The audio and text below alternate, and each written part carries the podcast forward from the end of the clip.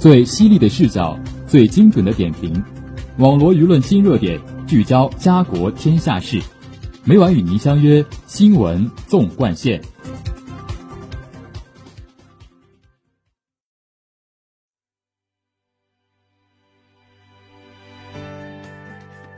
新闻每天发生，视角各有不同。欢迎收听今天的新闻纵贯线，与我一同聊新闻，说天下。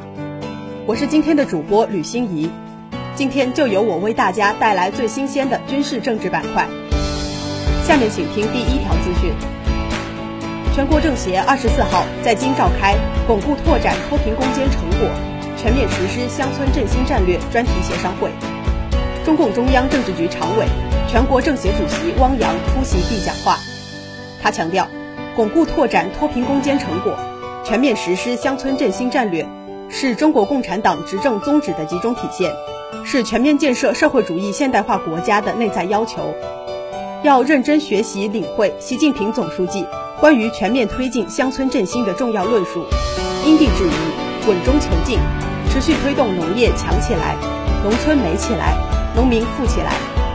持续缩小城乡区域发展差距，坚决守住不发生规模性返贫的底线，让全体人民共享改革发展成果。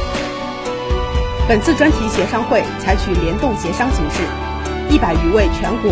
省、市、县级政协委员在全国政协机关主会场和贵州、云南分会场参会，二十八位委员、专家和基层代表在会议现场或通过视频连线方式发言。近一百四十位委员通过移动履职平台发表意见。委员们建议，要聚焦产业这个根本，做好乡村产业发展规划，培育壮大特色优势产业，实现从小到大、从有到优、从弱到强的转变。要做好城镇化这篇文章，补齐中心镇、重点村基础设施短板，推进基本公共服务均等化，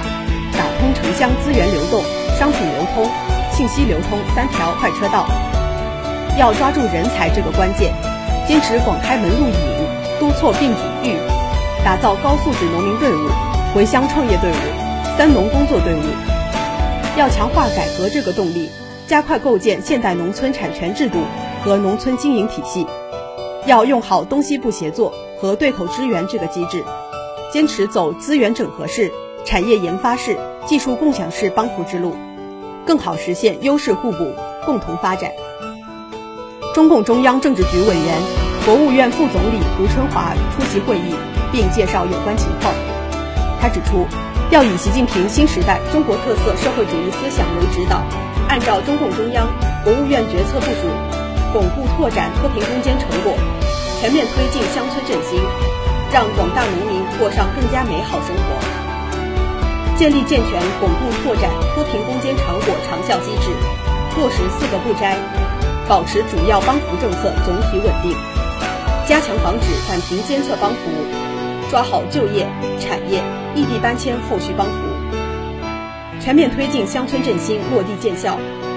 抓好粮食和重要农副产品生产供应，加快发展农村产业，实施乡村建设行动，推进县域内城乡融合发展。加强和改进乡村治理，推进巩固拓展脱贫攻坚成果同乡村振兴有效衔接，实现工作机制、政策、机构队伍平稳过渡，接续推动脱贫地区发展和群众生活改善。全国政协副主席张庆黎主持上午的会议，梁传堂在会上发言，刘奇葆、李富、苏辉、郑建邦、辜胜祖出席会议。中共中央、国务院有关部门和单位负责同志到会听取意见建议，与委员互动交流。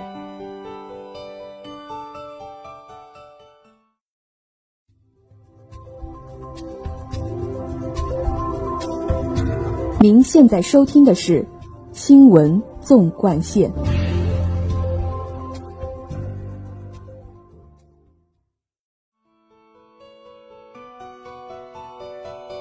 下面请听第二条资讯。在五月二十一号外交部例行记者会上，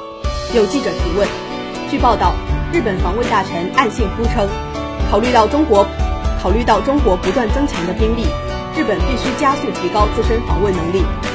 报道称，岸信夫有关言论表明，日本防卫预算将会取消长期以来年度防卫支出占国内生产总值百分之一的上限。中方对此有何回应？外交部发言人赵立坚表示：“我注意到有关报道，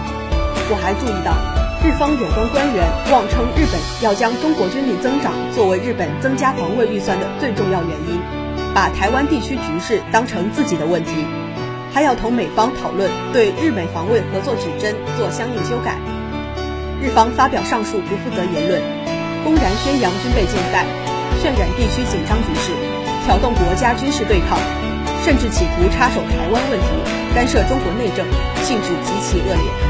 中方对此表示强烈不满和坚决反对。赵立坚强调以下几点：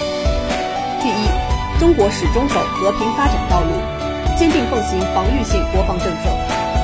中国国防力量的发展，既是维护自身主权、安全和发展利益的需要，也是维护国际和地区和平稳定的需要。中国将继续做世界和平的建设者、全球发展的贡献者、国际秩序的维护者。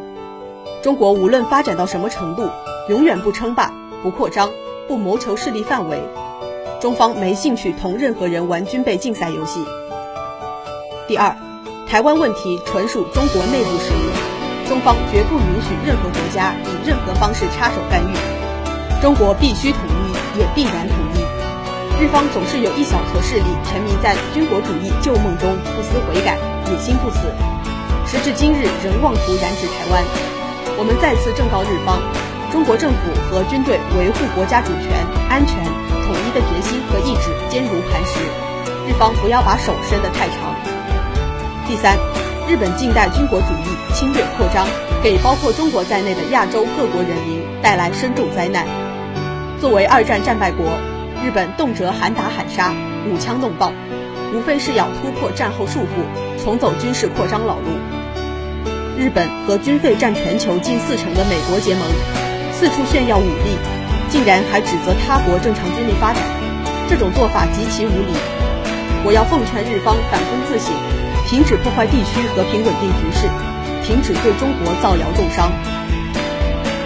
同日，法新社记者提问：关于巴以双方宣布停火，中方有何评论？外交部发言人赵立坚表示，中方对巴以冲突双方实现停火表示欢迎，希望有关方切实停火止暴。中方赞赏埃及和联合国等方面的调解努力，我们也做了大量的劝和促谈工作。愿继续同国际社会一道，促进巴以紧张局势进一步缓解。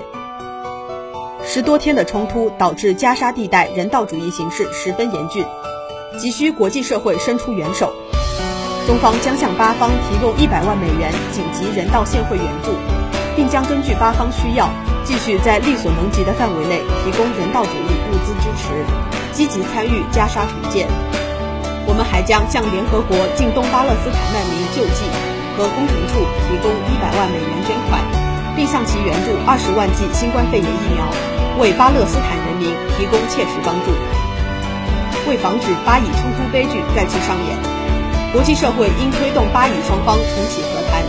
在两国方案基础上实现巴勒斯坦问题的全面、公正、持久解决。中方将推动安理会全面审议巴勒斯坦问题，对两国方案进行再确认。并将适时邀请以巴和平人士来华举办研讨会，也欢迎巴以双方来华举行直接谈判。下面是明后两天的天气情况：明天是五月二十八号，星期五，晴，